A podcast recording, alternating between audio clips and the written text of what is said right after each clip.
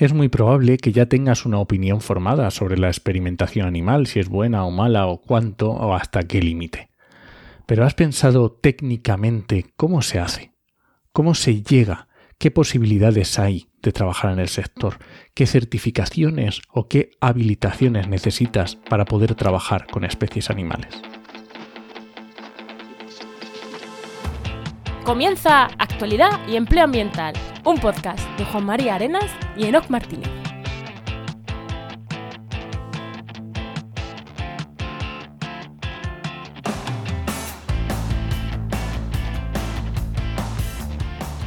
Buenas, soy Juan María Arenas. Y aquí Enoc Martínez. Y este podcast cuenta con el patrocinio de GeoInnova profesionales expertos en territorio, medio ambiente y sistemas de información geográfica que puedes encontrar en www.geoinnova.org. Hoy en el programa 163 del martes 22 de noviembre de 2022 y último antes de Navidades, es así. Hablamos sobre experimentación animal, que cerramos con un tema fuerte, ¿no? Y que creo que puede generar polémica y por eso queríamos casi cerrar con este, ¿no?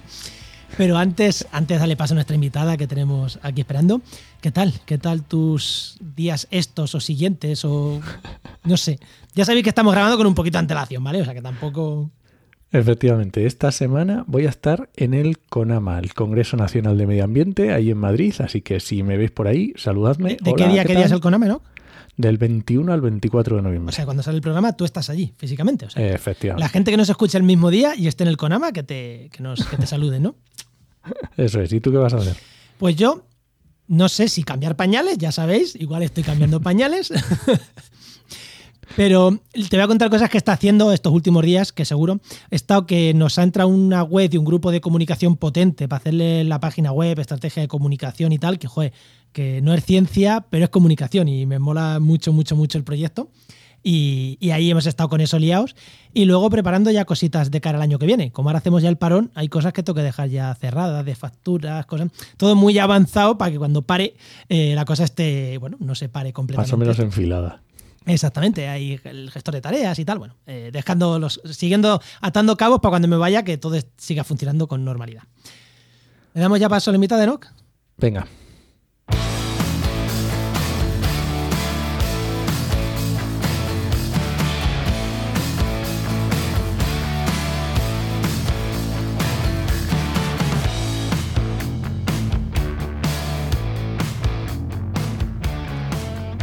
Hoy tenemos con nosotros a Sandra Medrano García, que es bióloga, doctora en biomedicina y actualmente trabajando de investigadora postdoctoral en el Max Planck Institute.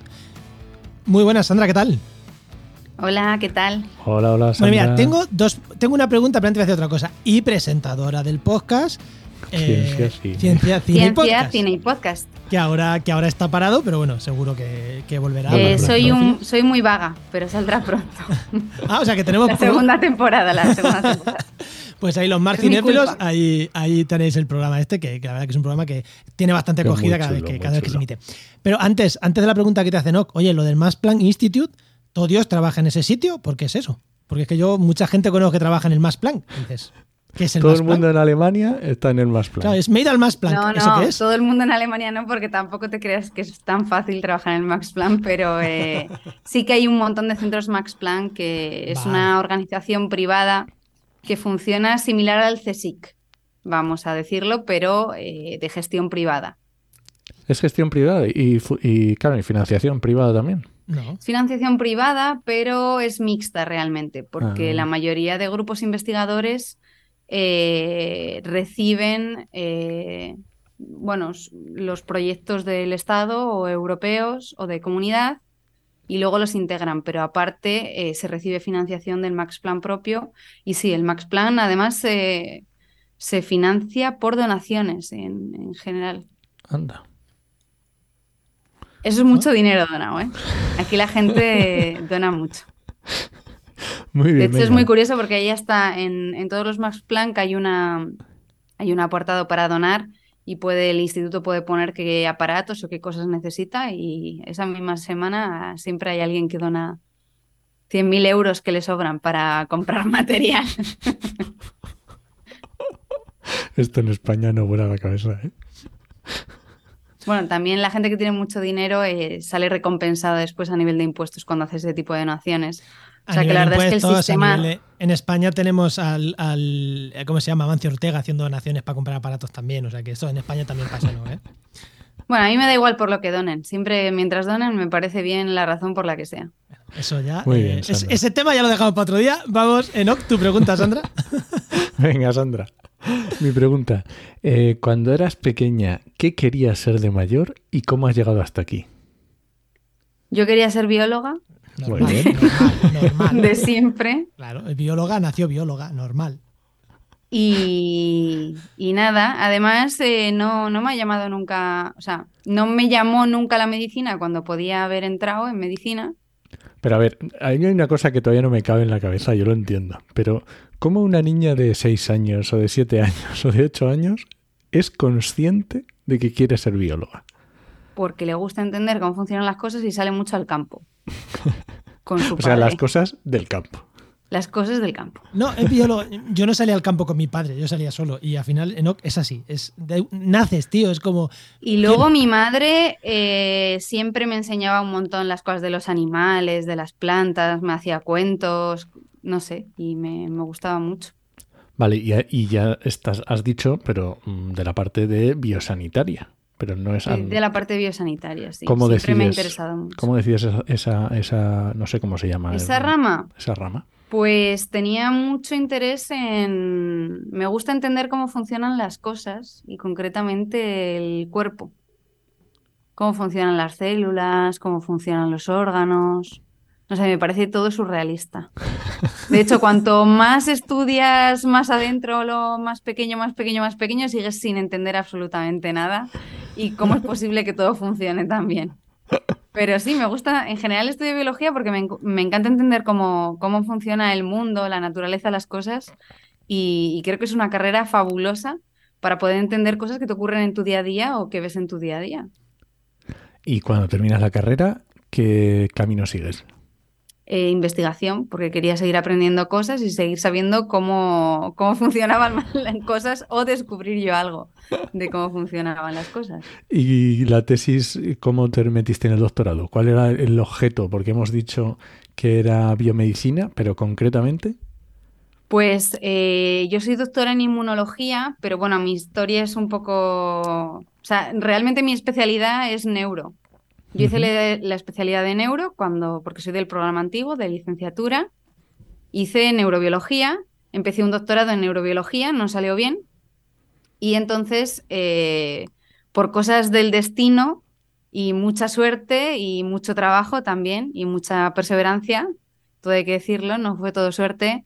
Eh, me encontré con el que fue mi director de, tesis, eh, Edgar Fernández Malavé, y la verdad es que fue una experiencia maravillosa, fue el que me introdujo en la inmunología y, ahora soy una apasionada de la inmunología. De hecho, me sigo dedicando a la inmunología. ¿Y cómo terminas en Alemania? En Alemania, porque no me pagan en España. De hecho, eh, yo hice mi tesina en Alemania, en el Instituto de Biofísica, y que trabajaba con, eh, con tarántulas y con pulpos. Anda. Y sí, porque me engañaron además. Me vine aquí a hacer unas prácticas de neuro, no quedaban plazas y me plantaron ahí a trabajar con pulpos y con arañas. y, y me gustó mucho, pero estaba en ese momento idealista de la vida en el que pensaba que había que volver a España para luchar por la ciencia en España, porque todo el mundo se iba afuera y tenían que quedarse científicos a, a sacar la ciencia del país.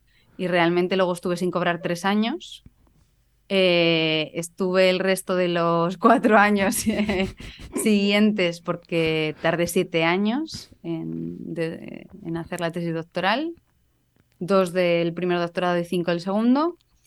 Y como no pasa de los mil euros, yo no quería estar así toda, toda, la vida, ¿no? Vivir en Madrid con mil euros es casi imposible. Tenía un segundo trabajo y una tesis más un segundo trabajo más... Es imposible uno se cansa y al final necesita al menos poder, poder tener un poco de descanso. Y acabé aquí porque me vine a hacer una estancia eh, que estaba pensada además justo antes de acabar la tesis con, con miras a, poder eh, buscar un trabajo aquí. y tuve la suerte de que antes de volverme de estancia sin haber acabado la tesis, después de trabajar aquí seis meses, directamente me ofrecieron el puesto. Tenía otras tres ofertas, pero la verdad es que me gustaba mucho el laboratorio y, y la manera de trabajar y el instituto y todo. Y, dije que sí y leí la tesis y a los siete días estaba trabajando aquí en Alemania. Un detalle que no ha dicho Sandra, que yo lo sé, porque lo sé, es que una de las cosas por las que ella está allí es por hacer experimentación animal que es un tema de lo que vamos a hablar ahora, que es lo que hemos hablado muchas veces, ¿no? Enoch, cuando hace la consultoría de, trabajo de trabajamediambiente.com, es como, ¿en qué eres bueno y en qué eres diferenciador? Sandra era buena y diferenciadora en qué sabía hacer experimentación animal y ahora lo veremos y podía hacer experimentación animal, que no todo el mundo puede. sí, no puede ni quiere, porque últimamente hay mucha gente que no quiere hacer experimentación animal y de hecho es uno de los puntos fuertes por los que conseguí el trabajo. Entonces, podía por dos cosas. Porque puedes por papeles y porque puedes por, mm, llamémosle conciencia, llamémosle como quieras, porque puedes físicamente hacerlo. Pero, Enoch, eh, ¿damos paso al tema o alguna cosa más? Vamos paso al tema y luego ya contamos esta, esta parte. Ah, ¿no, ¿No quieres puntualizar nada más? Pues venga, pues vamos al tema.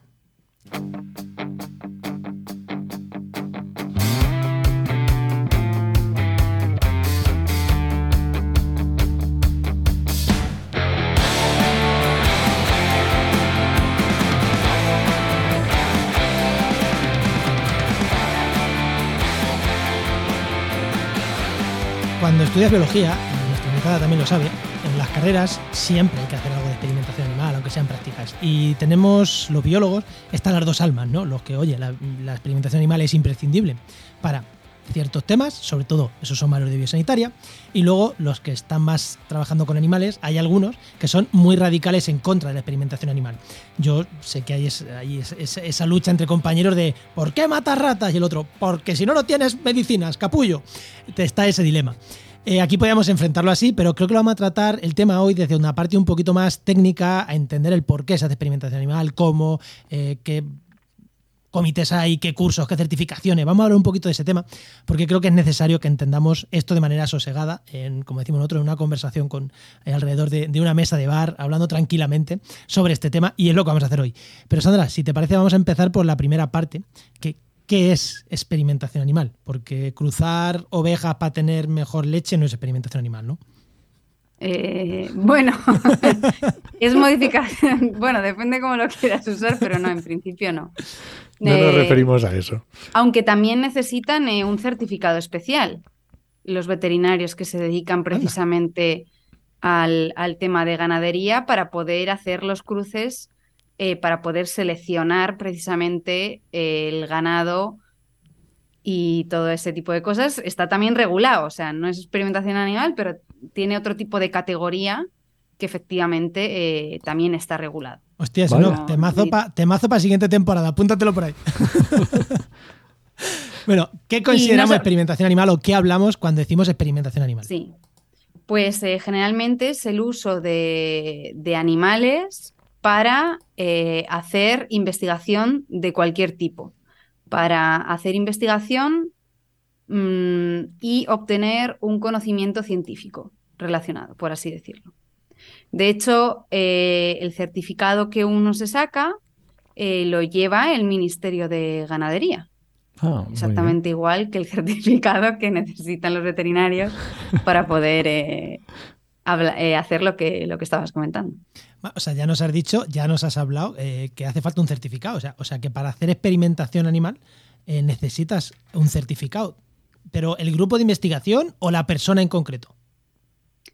Eh, va, va, por categorías. O sea, no es ni siquiera solamente un único certificado, sino que hay, existen cuatro tipos de certificaciones diferentes dependiendo de las técnicas en las que la persona vaya a trabajar y hay distintos comités, ya sea a nivel personal o sea a nivel eh, de grupo.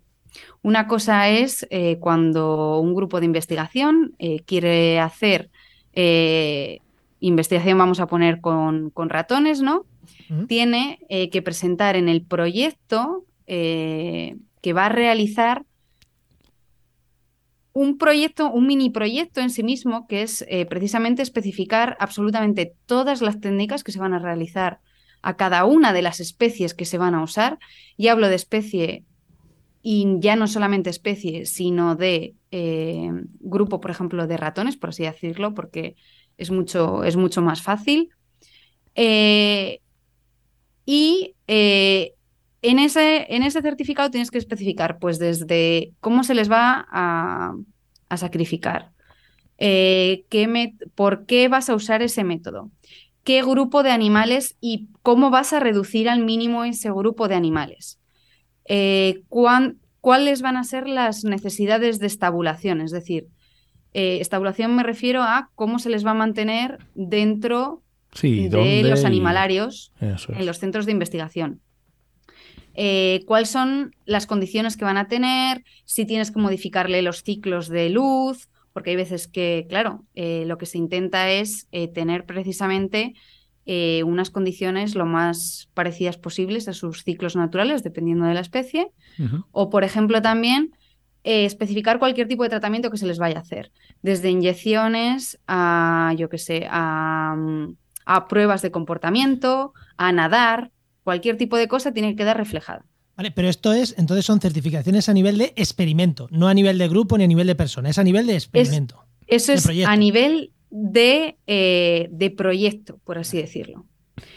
Una persona no puede, aunque esté certificada, realizar eh, ningún experimento animal si ese experimento no ha sido aprobado y certificado por una comisión, primero del centro de investigación o de la universidad y después de la comunidad autónoma en la que se encuentre. O sea que hay unos comités por comunidad autónoma incluido. Incluso, sí. En Alemania igual, supongo, que por, mm, distritos, ¿cómo se llaman allí? Aquí incluso es todavía más complicado. Si queréis, después hablamos eso. Aunque es verdad que todas las certificaciones sí que están ahora mismo a nivel europeo. Vale. Aunque las especificaciones mínimas se establecen a nivel europeo. Aunque eh, cada país puede, aún así, hacer más restricciones a partir de esas especificaciones europeas. Vale o sea que tenemos un grupo de investigación que está diseñando para pedir un proyecto y ya tiene que hacer todo este como mini proyecto que tú decías, teniendo en cuenta todas las circunstancias, todas las características. Y además entiendo que tiene que tener en cuenta quiénes son las personas que van a llevar a cabo esas acciones. Sí, de hecho la persona que, o sea, todas las personas que van a llevar a cabo esas acciones tienen que estar certificadas. Hay desde categoría eh, a, B, C y D. Cada una de esas categorías incluye eh, distintos tipos de técnicas. Desde solamente, por ejemplo, el manejo de los animales, sin provocar absolutamente mal, poder manejarlos. cambiar la comida, eh, cambiarles de jaula, lo que sea. A poder realizar, por ejemplo, el sacrificio de los mismos, es otro tipo de categoría diferente. A poder, por ejemplo, realizar em, eh, otro tipo de, técnicas. Pues, por ejemplo, inyecciones. Eh, es otro tipo de inyecciones o cirugías. O cirugías, o por ejemplo sacar los órganos para otro tipo de procesamiento, es otro tipo de categoría. Y el último tipo de categoría sería el que necesitan, por ejemplo, todos los eh, IPs, que son los investigadores principales, que ellos sí que tienen que tener una categoría superior más todas las anteriores para poder eh, presentar el proyecto en sí. Y en esa categoría mm. ellos tienen que saber eh, diseñar los proyectos para minimizar el número de animales, en qué condiciones y demás. Y por encima de ellos está la categoría veterinaria, que es, por ejemplo, cada, eh, cada centro de investigación o cada universidad tiene un veterinario encargado eh, que está por encima de, de esas eh, certificaciones y de validarlas. Aparte, estamos totalmente obligados a cumplir un mínimo de 10 horas de formación cada año nueva, más las horas de trabajo con, con, animales en sí mismo que se tienen que certificar. La certificación, además, no es solamente teórica, sino que es práctica. Hay prácticas también para cada tipo de certificación. Y aparte de eso, antes de que se te otorgue la certificación, tienes que eh, demostrar que has trabajado un mínimo de 120 horas con cada, em, bueno, 120 horas cuando yo lo hice, eh, por cada especie. Es decir, que por ejemplo, si vas a trabajar con ratón, tienes que certificar, yo por ejemplo que tengo todas las tres categorías eh, primeras, em, tuve que certificar 120 horas de trabajo con ratones o por ejemplo yo que tengo rata también, pues con rata. Ah. y, claro, tú empiezas como, claro, supongo que empezarás con la primera certificación, cuando llevas ya, y esto es como el buceo, ¿no? Empiezas con la primera cuando llevas tantas horas de tantos horas no, Puedes hacer las tres a la vez, pero sí, tienes que sacarte primero la primera para poder avanzar al, hasta, las siguientes. Y hasta que tú no tienes tu certificación, siempre tienes que estar al. Eh, mientras haces, por ejemplo, esas prácticas, tienes que estar con una persona eh, que tenga el máximo nivel de certificación evaluando que lo que estás haciendo efectivamente lo que sería un IP. está hecho correctamente. O lo que sería un IP o, o, sea, personas ya con mucho, con mucho nivel. Haciendo como de supervisor. Sí. Y esto sería por animal, porque otra pregunta es ¿con qué animales se experimenta? Tú has dicho rata, ratón, eh, a ver, supongo que habrá 100.000 cosas, pero ¿con qué animales se experimentan y si son todos iguales? ¿Es lo mismo rata, ratón que rana, que percebra, porque sé que con percebra también se investiga, que drosófila, que es una mosca? Sí, o sea, bueno, en verdad eh, la gente cree que cuanto más pequeño, eh, cuanto más pequeño ¿no? es más fácil o no se nota, pero sí, efectivamente existe, tienes que estar certificado para, todo. No solamente, pues por ejemplo, rata y ratón se usa porque es muy fácil eh, de estabular, es más barato y aparte se pueden modificar genéticamente mucho más fácilmente. Eh, pero, por ejemplo, también se trabaja con, con perro, concretamente con ciertas razas de, perro, con Beagle, sí. Eh, con gatos también, sobre todo para investigación de ojos, porque los ojos de los gatos son muy son especiales, pero a la vez se parecen mucho a los de los humanos. Con conejo, que se trabaja también mucho para el tema de, visión, entre otras cosas, o para producción, por ejemplo, de anticuerpos. Em, se trabaja con cerdo para todo el tema cardiovascular y pulmonar. Claro. Eh, se trabaja con primates para ensayos, sobre todo de, medicamentos en, fase, en fases antes de llegar a, humano. Em, también se trabaja con, bueno, y primates también para el tema de neuro. Ah, claro. Se usa mucho. Pez cebra a nivel eh, genético y de células madre, con C. elegans, bueno, C. elegans es un, es un tipo de, gusano. Em, ¿Qué más? Pues sí, moscas drosófilas, eh, que son unas moscas muy, muy pequeñitas. La de la fruta. La típica mosca de la, fruta, que hace un rato estaba molestando a Sandra. Temas genéticos se, usan un montón. incluso para trabajar con mosca se necesitan todas estas certificaciones. Sí, lo que pasa es que tienes que hacer el tema de em, Mosca, creo. Mosca no estoy muy puesta concretamente, si te digo la verdad. Pero yo creo que seguro que tienes que, que algún tipo de certificación tiene, no sé cuál, pero casi seguro que sí. Qué bueno. no lo sé. ¿eh? Y ahora otra pregunta. Casi eh, seguro que sí. Mm, no sé actualmente cómo está el tema, pero coño, que yo en la carrera hice prácticas con ratas.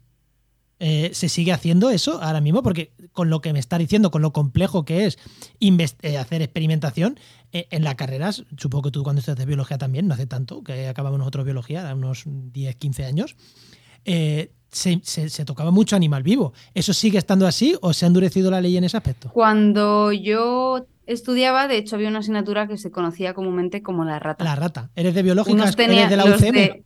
Los, sí, los de bota tenían la encina y No, no, la rata, la rata la teníamos todos. La ¿eh? rata. la rata y la encina la teníamos todos. Lo que pasa es que luego había la rata 2, que solo la teníais los de sanitario. Porque yo también hice la rata y soy de, soy de bota.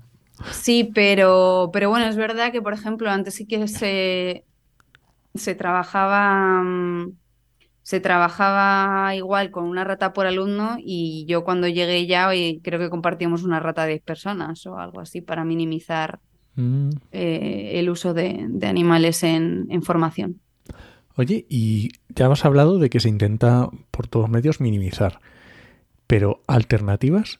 ¿Existen realmente alternativas a la experimentación animal?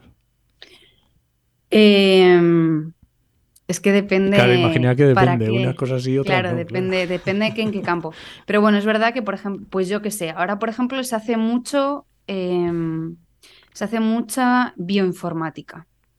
Eh, lo que se hace es que se antes, por ejemplo, cuando tú tenías que probar algo, algún tipo de y querías saber, por ejemplo, la implicación de cierto gen en algo, pues igual tenía o eh, qué genes estaban implicados en cierta patología o qué fármaco, cómo se iba a unir a cierta proteína.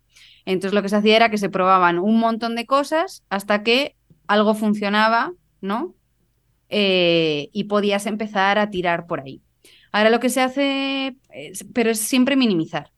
Ahora lo que se hace, por ejemplo, es que se puede modelar, en algunos casos, eh, las interacciones de proteínas con ciertos fármacos o con otras estructuras, primero a nivel informático y después, por ejemplo, pues igual si estabas eh, entre mil opciones, igual ya solamente pruebas pues 10 o 20. Pero que eso, que, que, a día de hoy eh, todavía no es posible, eh, desde mi punto de vista, eliminar completamente, sobre todo a nivel, eh, a nivel de biomedicina, la experimentación animal. Bueno, depende de lo que estemos dispuestos a, a, a, sacrificar, ¿no? Quiero decir. A renunciar, sí. Claro, eh, que la gente muy bien no hagamos experimentación animal, pero luego nos, luego nos, nos, temblaban las piernas cuando nos ponían la vacuna del COVID, que solo habían probado con muchos animales y con 10.000 personas, y, y, nos temblaban las piernas. Que a lo mejor le dicen, no, no, póntela sin haberla probado nadie, y sin habérsela puesto ni a un mono.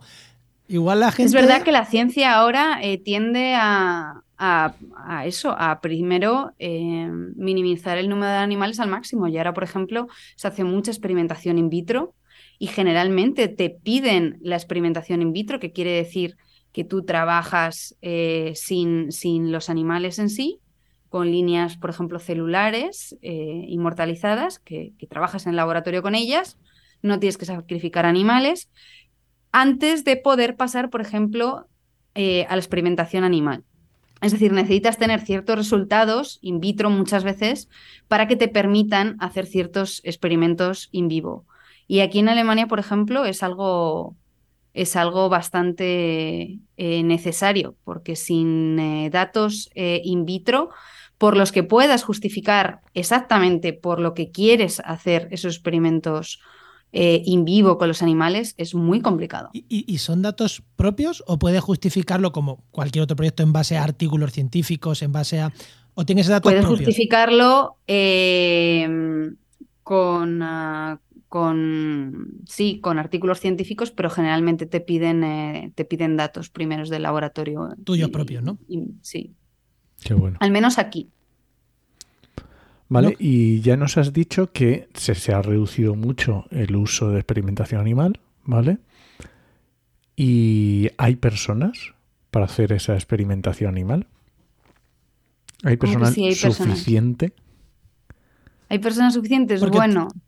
Claro, tú antes nos has dicho que mucha gente no quiere.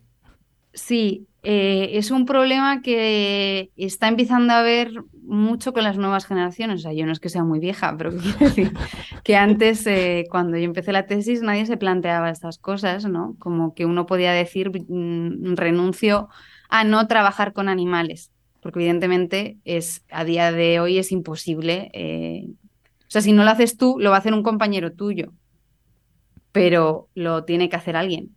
Entonces, em, por ejemplo, eh, sí que cuesta a día de hoy eh, poder encontrar gente que, quiera trabajar con, experimentación animal y que no quiera dedicarse, por ejemplo, a eh, solamente pues muestras humanas. Por ejemplo, que también es verdad que, ya se trabaja mucho in vitro con muestras que se sacan de, tejidos de, pues yo qué sé, de biopsias o con sangre o, entonces, eh, hay mucha gente que prefiere solamente hacer eso, pero a día de hoy yo creo que es muy complicado.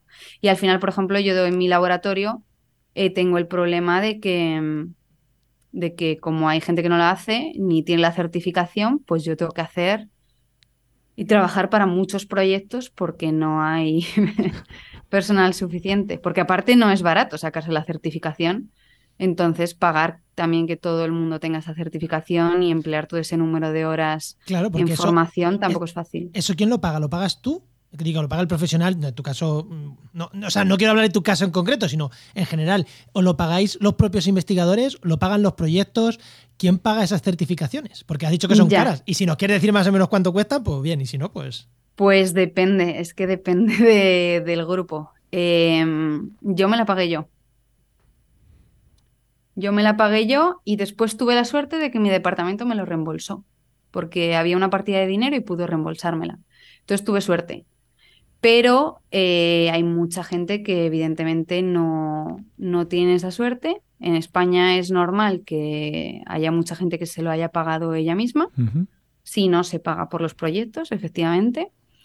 Pero aquí en Alemania, por ejemplo, es, o sea, no es posible.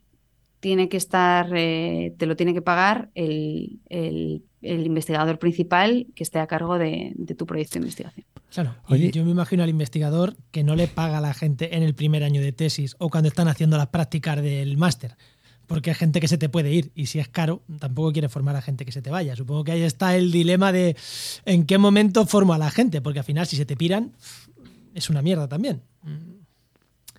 Y luego siempre hay maneras de esquivarlo, ¿no? Porque, por ejemplo, em, es lo que os contaba antes.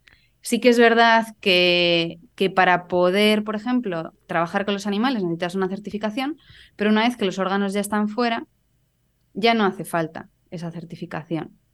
Entonces, por ejemplo, lo que se hace muchas veces es alguien que tiene la certificación, por ejemplo, aísla todos los órganos o hace los tratamientos animales o lo que sea, y después el resto de personal de laboratorio, pues procesa esas muestras.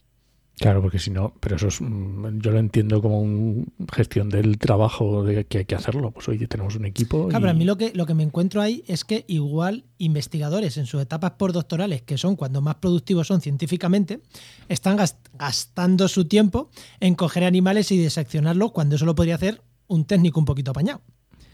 Eh, te pregunto, ¿o no? Bueno, si tienes técnico, en España no hay técnicos. Aquí en Alemania sí que lo hacen los técnicos. De hecho, ese trabajo eh, todas nuestras técnicos son expertas manipuladoras de, animales. No solamente eso, sino que son gestionan ellas sola todas las líneas de, ratones que tenemos aquí, que no son pocas. Eh, genotipan todo, es decir, y son las que se encargan precisamente de sacar en muchos proyectos eh, los órganos, eh, hacer las inyecciones, por ejemplo, de tumor, de células tumorales, eh, un montón de cosas. Pero en España, si no hay técnicos, es muy difícil que un técnico haga ese trabajo porque no, se paga. No hay dinero para doctorandos, entonces no hay dinero para técnicos. Oye, estás hablando mucho de tu trabajo, pero explícanoslo un poco mejor, que al final no hemos hablado a tu trabajo del día a día en el instituto. Ah, bueno, yo ahora mismo me estoy dedicando a estudiar un tipo celular del sistema inmunitario, que son eh, los linfocitos T, que bueno, ahora con el coronavirus hemos oído hay mucha gente que ha oído hablar mucho más de ellos, pero también, por ejemplo, son eh, los que se usan para todas las terapias de cáncer, de, con los CAR-T, que igual también a la gente le sueña. Pues eh, todavía nos vamos mucho más adentro y me voy a trabajar con un un tipo celular que se llama TH9 porque eh, liberan citocina y L9, que las citocinas estas también nos suenan ahora mucho después del coronavirus, y estoy trabajando con ese tipo celular en em, patología vascular, en hipertensión. ¿Y cómo entra la eh, experimentación animal en tu trabajo? Pues básicamente es, eh, es todo porque Muchas de las líneas em, o con las células que yo trabajo son células muy sensibles, son las tres capas de células que forman las arterias y son tres tipos celulares muy, muy sensibles. Em, no existen eh, líneas inmortalizadas de, estas células porque es muy difícil generarlas y entonces eh, nos pues me dedico básicamente a, a ver el efecto y entonces para poder tenerlas tengo que aislarlas cada 20 días y generarlas y no, no es precisamente fácil. O sea, lo que tienes que hacer es, mm, cada 20 días que quieres traer células, pues se sacrifican los animales, se les sacan esas células y se investiga. Sí, también trabajo con ese mismo tipo de células en humano que se sacan precisamente de, pues, por ejemplo, de trasplantes. Cuando se trasplanta un pulmón, lo que se hace es que eh, se procesan todas esas células también para poder trabajar eh, con ellas. O sea, el que se quita, por así decirlo, ¿no? El que se quita, sí. Eh, pero claro, todo ese tipo de, material es muy limitado. Y yo, por ejemplo, soy muy afortunada porque como trabajamos en colaboración con cinco hospitales, siempre tenemos disponibilidad esas células. Pero una realidad es que eh, son muy poco accesibles, por ejemplo, a la mayoría de, grupos de investigación, a no ser que tengas colaboraciones con hospitales. Oye, y efectivamente, ¿cómo, es, cómo, se, ¿cómo se hacen este tipo de colaboraciones? Porque imagino, claro, estamos hablando de que hay pocos técnicos, que el tema de las certificaciones. Claro, en estos casos la colaboración entre grupos de investigación tiene que ser todavía, mm, si cabe, más importante que en otro, que a lo mejor otras líneas de investigación. Sí, de hecho, em, por ejemplo, nuestro centro del Max Planck está integrado dentro de, un hospital, de una clínica en la que todo el centro, bueno, donde yo vivo, que es cerca de Frankfurt, Bad Nauheim, Gießen y, eh, y, bueno, y otra ciudad que está al norte. Eh, que, no es en esa en la que vives claramente. No, el Marburg. Em, existe lo que llaman el Centro de Cardiovascular de, Alemania, que son todas, todos los centros de patología cardiovascular están centralizados en esta, en esta región. Es decir, en 120 kilómetros están todos los hospitales que se dedican a todos los trasplantes, a todo, para poder hacer una gestión mejor de esto. Entonces, eh, la gestión práctica y técnica eh, facilita mucho el acceso también a todo este tipo de, material. Y luego también incita a que muchos, por ejemplo, hay mucha colaboración entre todos los grupos, como os digo, de, esta comunidad, porque claro, la mayoría de centros o grupos que se dedican a cardiovascular estamos todos conectados en menos de 100 kilómetros, eh, de manera que se establecen eh, pues muchas colaboraciones entre, entre eso. Y luego, por ejemplo, también a la hora de establecer técnicas o a la hora de pedir proyectos, pues eh, es, un centro mucho más fuerte cuando se combinan un montón de grupos con un propósito común. Por ejemplo, mi proyecto, yo llevo una parte de un proyecto mucho más grande a nivel europeo con un objetivo común. Y, por ejemplo, pues a la hora de, por ejemplo, mi, mi grupo, por ejemplo, tiene una técnica muy novedosa que de hecho, reduce un montón el número de, animales que necesitas para experimentación animal, que es que mm, inyectamos agarosa, por ejemplo, en los trasplantes de pulmón que se, que se quitan, vamos a, quirófano y, les, les, llenamos con azúcar, básicamente. Entonces, luego somos capaces de hacer cortes de esos pulmones y eh, cultivar el tejido en sí vivo hasta casi un mes En, en, nuestros incubadores donde tenemos a las células y podemos hacer tratamientos. Es decir, lo, claro, cuando tú aíslas células tienes la desventaja de que solamente ves el efecto en un tipo celular. Pero nosotros lo que podemos es trabajar con un órgano completo, con sus tipos vasculares, con el parénquima, con, con todos los tipos celulares, para ver qué efecto tiene eh, eh, pues un tratamiento o la inyección de células cancerígenas o, o lo que sea. O lo que sea. Y esa técnica, por ejemplo, se estableció primero en ratones. Ahí tenemos el por qué necesaria la experimentación animal. Si es que. Mm. Vale. Oye, y otra pregunta. Mira, eh, ya para ir cerrando, me voy a ir un poquito, o sea, me quedo en experimentación animal, pero me voy a ir un poquito de la medicina, que ahí lo tenemos todo más claro. Y te voy a hacer una pregunta que salta nuevamente a los y que seguro, seguro que alguien nos salta. Sí, claro, pero es que se investiga con, se investiga con, con animales para cosméticos. ¿Qué necesidad hay? ¿Cómo está ese tema? ¿Sabes cómo funciona ese tema? Si se investiga realmente para cosméticos o para otras cosas que no sean puramente biología o experimentación animal, porque al final para cosméticos mm, se investiga, no se investiga cómo está ese tema, si está muy también muy regulado. Eh, a todos nos vienen las imágenes está a la cabeza del centro de investigación este de experimentación animal que había en Madrid, que era un, puñetero desastre. Eh, ¿Cómo está ese tema? Ese centro era de, gestión privada, creo, además. Sí, me suena. Em, a nivel público yo creo que no es posible. Y creo que ahora mismo está regulado de una manera muy, muy, muy estricta. No sé mucho a nivel de cosmética, pero es verdad que sé que las regulaciones a nivel europeo ahora mismo son fuertísimas. Es decir, a no ser que haya una razón casi, no sé, es, muy difícil ya. Pero don, quien crea la ley crea la trampa. Efectivamente, todo ese tipo de prácticas están prohibidas en Europa, pero los laboratorios se pueden llevar su investigación a Asia o a otro tipo de países en los cuales sí que, eh, sí que es posible realizar ese tipo de, prácticas. Y hablando de este tema, eh, para investigación biomédica, Claro, si esos países se puede mm, hacer lo que quieras, eh, también en vosotros tenéis competencia en esos países que pueden hacer cosas mucho más brutas. Y claro, y al final esto lo de siempre. Si hacen cosas más bestias, pueden publicar mejor, eh, mejores impactos o, no. O, al final la, industria farmacéutica, por ejemplo, sí que prefiere trabajar con empresas y con institutos europeos que hacen las cosas mejor. O dicen, no, no, yo me voy a China, investigo, o sea, dono mi dinero. digo, la empresa farmacéutica da su pasta en China, que ahí se puede hacer lo que quieran porque les sale más rentable o, o no. ¿Tenéis ese tipo de competencia desleal? Que ya que saca el tema. Pues en verdad sí que existe eso. Por ejemplo, en el tema de neuro, lo que se hace ahora mismo en España muchas veces es que se realizan los experimentos en Brasil y solamente se va a recolectar eh, las muestras dos veces al año. Eso sé que se hace en varios centros de investigación porque eh, no es posible y no hay otra manera ahora mismo de, gestionar em, ese tipo de investigación porque es necesaria, pero a la vez no, no se puede.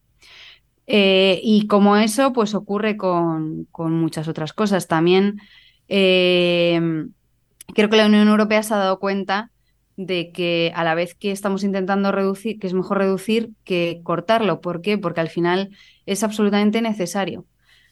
Entonces, a día de hoy, porque no, no existen técnicas, desgraciadamente, por las que podamos, eh, si no queremos hacer pruebas directamente en humanos, que la mayoría de la gente no está de acuerdo en hacer eso, Em, se estaban empezando a llevar, eh, a, claro, a pagar eh, a otros laboratorios del extranjero para que se realizasen experimentos. Entonces, simplemente lo que se ha hecho es intentar hacer un, mejorar las leyes para reducir, minimizar, muchos más controles. Aquí, por ejemplo, en Alemania es una locura. A mí me han venido los inspectores, llevo un año aquí y he tenido ya cinco inspecciones que aparecen en el momento. Y, por ejemplo, eh, o sea, vienen veterinarios expertos y, lo que, y hacen autopsias a los ratones que acabo de, procesar yo. Fíjate. En el momento para saber si efectivamente estoy haciendo lo que estaba estipulado que tenía que hacer. Y tú nunca sabes ni cuándo van a venir ni nada. Eso es lo mejor. sí, sí, sí. Entonces quiero decir, a mí, por ejemplo, en España jamás me había. Jamás había tenido una inspección, pero aquí es algo eh, muy serio, pero muy, muy serio. Y de hecho también eh, tenemos un montón, bueno, yo he tenido varias experiencias eh, malas en, en, España con el tema de animales. Por ejemplo, a mí me han llegado a perseguir al salir del animalario, diciéndome de todo cuando íbamos a por los ratones. Activistas. Pero, por ejemplo... ¿eh? Activistas. Sí, activistas, sí. Em, pero claro, luego es como todo. si a ese activista su madre se pone mala o su hermana y va al hospital, es que simplemente o tú estás enfermo de una gripe y necesitas un antibiótico, lo que tienes que tendrías que hacer también es eh, ser consciente de lo que tú estás haciendo y decidir también voluntariamente renunciar a todo ese tipo de fármacos. Porque ese tipo de fármacos se lo debemos precisamente a todos los animales que han dado la, la vida por todos nosotros. Otra cosa es la valoración que nosotros hagamos de si realmente todas esas vidas animales valen más que una vida humana. Eso ya son valoraciones a nivel personal. Pero, em, bueno, y aquí en Alemania es todavía más fuerte. Eh, los viernes se ponen enfrente de nuestro, de nuestro instituto a dar, em, a dar peluches de ratoncitos a los niños que pasan y a decir que, que la gente que trabaja ahí dentro eh, los mata. Así que, y tenemos también un, un hinchable gigante enfrente de la puerta que ponen a la vez que dan los, los peluches de los ratones. Vaya paño. Es decir, que, que, también, y nosotros, por ejemplo, estamos sometidos a, a, mucha presión. Yo misma, por ejemplo, es verdad que soy consciente del trabajo que hago, pero soy yo misma también la que siempre intenta minimizar, pensar los experimentos antes. Eh, nosotros podemos hacer muchas cosas precisamente para mejorar ese bienestar animal y también reducir mucho los experimentos. Pues con esta sensación agridulce. no, a mí la sensación agridulce me ha gustado, sobre todo para que, oye, hay gente que va a decir, oye, un nicho de, un nicho de trabajo, a mí no me importa, experimentación con animales, voy a sacarme las certificaciones, voy a hablar con Sandra. Ojo, que te llevas, entiendo que el sueldo es bastante mejor de lo que cobra un postdoc raso aquí en España, porque necesita certificaciones, está sometida a presión, y ya te digo yo que Sandra no está allí cobrando mil euros, porque si no estaría en España investigando otra cosa sin aguantar a gilipollas. Esto es así. Eh, pero tiene su lado malo. Ojo, ojo, que tiene su lado malo, que tiene que aguantar a gilipollas. ¿Es así? Bueno, tampoco es gilipollas. O sea, yo entiendo que, es, simplemente respeto también, ¿eh? O sea, yo no entiendo, no entiendo las formas, porque efectivamente creo que estás manipulando y creo que cuando precisamente manipulas a un grupo menor de edad, creo que estás yendo fuera de la ética común. Pero pero bueno, que sí, eh, yo en general respeto cualquier tipo de, opinión, pero también me gusta que la gente sea consciente de lo que significa. De, lo que significa y que sea consecuente también luego a la hora de eh, lo que consume, porque mucha gente está en contra, por ejemplo, de la experimentación animal, pero está a favor de comprar ropa a 3 euros a costa de que niños en otras partes del mundo estén en unas condiciones que no sé si son mejores o peores precisamente que las de nuestros animales de experimentación, que en muchos casos es verdad, tienen muchísimos controles y, y viven cierta calidad de vida hay que cabrear a la gente, por eso he hecho el insulto. Aquí, si no cabreamos a alguien, no lo estamos haciendo bien. Y el programa se nos estaba quedando demasiado de cabrear poco a la gente. O sea, al final hemos acabado bien. Bueno, yo he estado soñando durante años y sigo teniéndola a veces, ¿eh? Y, sueño que son los ratones los que me abren a mí, tengo pesadillas. Eh. Bueno, yo he estado llorando muchísimos años, lo pasaba muy mal. Eh, mi tesis se la dediqué a los ratones, no se la dediqué ni a mi abuela, ni a mi madre, ni a nadie. Se la dediqué a los ratones porque precisamente dentro de que... Yo la he visto, yo la he de visto. que es verdad que trabajo con ellos, pero yo, yo soy la primera que lo, que lo ha pasado muy mal, hasta que ha conseguido eh, poderlo gestionar de una manera... Y es algo muy común ¿eh? entre los investigadores. Hablas con la gente que, que trabaja con, con animales y bueno, y luego cada uno tiene sus límites, porque yo, por ejemplo, recibí una oferta en su momento para trabajar con primates y es verdad que, que yo la rechacé y era una oferta muy buena y, y la rechacé. O sea que, bueno, también cada uno sí que es verdad que puede establecer ciertos límites. Esto es como todo cada uno con su ética. Yo entiendo, yo sí que sería incapaz de trabajar con animal vivo pero entiendo, entiendo que hay que hacerlo. O sea, que aquí, eh, Oye, que los zoólogos también utilizan animales para sacar ADN y los meten en botes de alcohol para hacer extracción. Sí, sí, o sea, que no es solamente, no es solamente. Eh, no, no, no, los, zoólogos, joder. Y cuando, y cuando pillan una especie, eh, la primera hay que disecarla. Hay que, o sea, que hay que decir que, que también tienen mucho trabajo. Los zoólogos actualmente también trabajan con mucho animal vivo y que, que sacrifican muchas veces, porque hay que sacrificar animales. Bueno, Sandra, pues muchísimas gracias por explicárnoslo y un poquito de spam de valor. ¿Dónde te puede encontrar quien te busque? Además de irse a Alemania, en redes sociales o... Eh, no tengo claro. Eh, creo que soy arroba. Sandri en Twitter. Sandri Biopio en Twitter. Eso es. Y arroba biosandrita en, Instagram aunque lo uso más a nivel, a nivel personal, que... Pero sí que es verdad que nos pueden seguir en eh, arroba ciencia barra baja cine. por supuesto. En Twitter y en eh, arroba ciencia cine en Instagram o en la web cienciacine.com y buscarnos en cualquier, en cualquier plataforma porque eh, si les interesa el cine y la ciencia. Muy recomendable el podcast. Exactamente. Ahí no es experimentación animal, ahí habláis de cine y ciencia.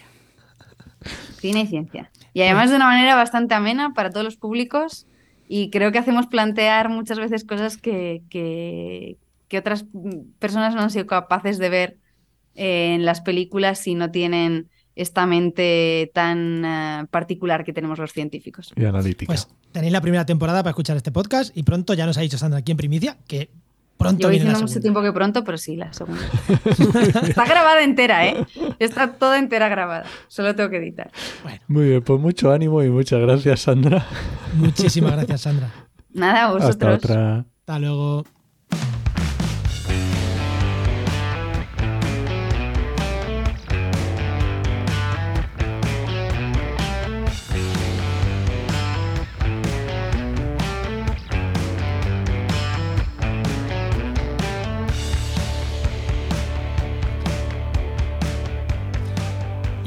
Como siempre, o prácticamente siempre, eh, ahora tenemos la sección de nuestro patrocinador, la sección de GeoInnova, que hoy no tenemos aquí a Luis, mira, la semana pasada nos faltó Enoch, hoy nos falta Luis, pero bueno, hoy nos falta porque es el último programa y, y, y nada, Enoch, mm, ¿qué? Queríamos darle las gracias, ¿no? Queríamos darle las gracias a Geinova. Bueno, es el último programa de esta temporada, ¿eh? que no... Sí, claro. último programa de esta temporada con Heinova. Y eso, queríamos darle las gracias por, por el apoyo que, que hace este podcast. Si te gusta este podcast y te quiere formar en temas de sistema de información geográfica, pero también de otros temas de medio ambiente y tal, darle un pasar por, por la web de Heinova, que, que, oye, que gracias a ellos este programa se hace, porque tener el patrocinador fijo todo el año en OC. Eh, Esto ostras, no todos los podcasts lo consiguen. no, no, no, no, no, y es un apoyo grande, es un apoyo económico grande que hace que este programa pues se- sea posible. Pues si no, a lo mejor algunas semanas fallaríamos. Porque claro, cuando tienes ahí el patrocinador que dices, no, no, yo tengo un compromiso con los oyentes y con un patrocinador. Ya es un doble compromiso que, que, que, que, que- que, oye, se, se agradece mucho. Y nada, simplemente también decir, aparte de que se pasen por la web, que si estáis pensando en mm, venir del mundo del medio ambiente o del que vengáis, ya Luis lo ha hablado muchas veces, que hay formaciones, hay eh, formaciones que nos metemos en el mundo del medio- en el mundo de los SIG, desde la geografía, de los ambientales, y Heinova tiene dos máster para convertir en un profesional de los sistemas de información geográfica, que puedes partir casi desde cero, y, y son dos máster de dos años que merecen muchísimo la pena y que empiezan en enero, en enero o febrero. Y, que de verdad, si queréis profundizar y aprender a usar bien, bien los SIG y convertiros en un buen profesional, los recomendamos muchísimo. Uno de software libre y otro sin, bueno, un genérico, ¿no? Que trata un poco de todo. Y además es que lo hemos hablado un montón de veces en, los podcasts, pero es que no me cansaré de repetirlo. Si estás buscando empleo que tenga algo que ver con el territorio, quiero decir, no como Sandra, que es más ligado a biomedicina o temas, pero ambientólogos lo sé porque es lo que yo lo que yo conozco más, pero cualquier otro trabajo que tenga que ver con medio ambiente y territorio, es que el SIG a día de hoy es imprescindible, Y- totalmente Y imprescindible. cada vez va a serlo más. El SIG, eh, Genova tiene, so- tiene cursos de R aplicado a, a los SIG. O sea, mm, y R, dices, es un software estadístico, pues cada vez más. Y convertido en un buen profesional, no el que hace cuatro mapas que sabe cargar cuatro capas, no, no, en un buen No, profesional. esto, esto ya lo tienes que traer de la carrera. Claro, O sea, esto de es la como- carrera ya tienes que saber hacer cuatro mapas, esto ya es- lo básico. Eso iba a decir, hacer cuatro capas, abrir eh, QGIS o abrir eh, ARGIS, saber cargar cuatro mapas y sacar una eso, o sea, eso es como, como dicen, el valor en la guerra, ¿no? En la mili, eso se, se- se le supone. sí. Ahí ya está, no. Eh, Hablamos de ir un paso más allá, que realmente cuando buscan a alguien que sepa de SIG, buscan a alguien que sepa, no a alguien que haga dos mapas, que eso, de verdad, mm, Es cualquiera. muy lo- sencillo, es muy facilito, pero se requiere algo más, un poquito más. Entonces, si por cualquier razón tu especialidad donde te quieres encaminar toca los SIG y quieres tener un plus, yo lo veo una oportunidad buenísima. Yo también. Aparte de los cursos, eh, un máster, eh, porque además es con gente en activo y merece mucho la pena. Y yo lo digo siempre, para profesional mejor formarte con instituciones como Genova que con en una carrera que al final no deja de ser continuar con lo mismo. Una carrera me refiero en una, mm, eh, una una universidad, pública, que sí, que también, ¿no? Pero es verdad que, bueno, mirar opciones que, mm, que merecen la pena, ya te digo. Efectivamente, y como ha dicho Juan, si no, también tiene otros cursos que son más chiquititos, de menor duración y menor importe, que también están muy interesantes. Sí, pero bueno, esos son durante todo el año, no empiezan, pero los, los máster empiezan eh, eh, ahora a principio de año, entonces es el, es el momento y se pueden compaginar, son online y se pueden compaginar con, con trabajos y demás, y de hecho se recomienda y por eso son dos años, ¿no? Para poder compaginarlo con trabajos y demás. o sea, que empiezan como nosotros, que vamos a empezar el año que viene, la siguiente temporada el año que viene. el año ¿no? que viene, el año que viene. Nosotros ya, por por eso lo digo ahora, porque a lo mejor de que nosotros empecemos ya no me da tiempo a decir lo de los máster. Entonces, Muy Bueno, bien. Insistimos, ¿no? Que muchísimas gracias a Heinova por este apoyo que nos lleva dando dos años y esperamos continuar con ellos mucho más tiempo. Y a Luis Quesada, que se viene aquí y nos, nos aguanta grabar. Hay que muchas veces lo pillamos a, a, destiempo. Luis, ahora, venga, vamos a grabar. Pues nada, esta sección te llega gracias a nuestro patrocinador, a Geinova. Profesionales del territorio, medio ambiente y los sistemas de información geográfica. Que puedes encontrar en www.geoinnova.org.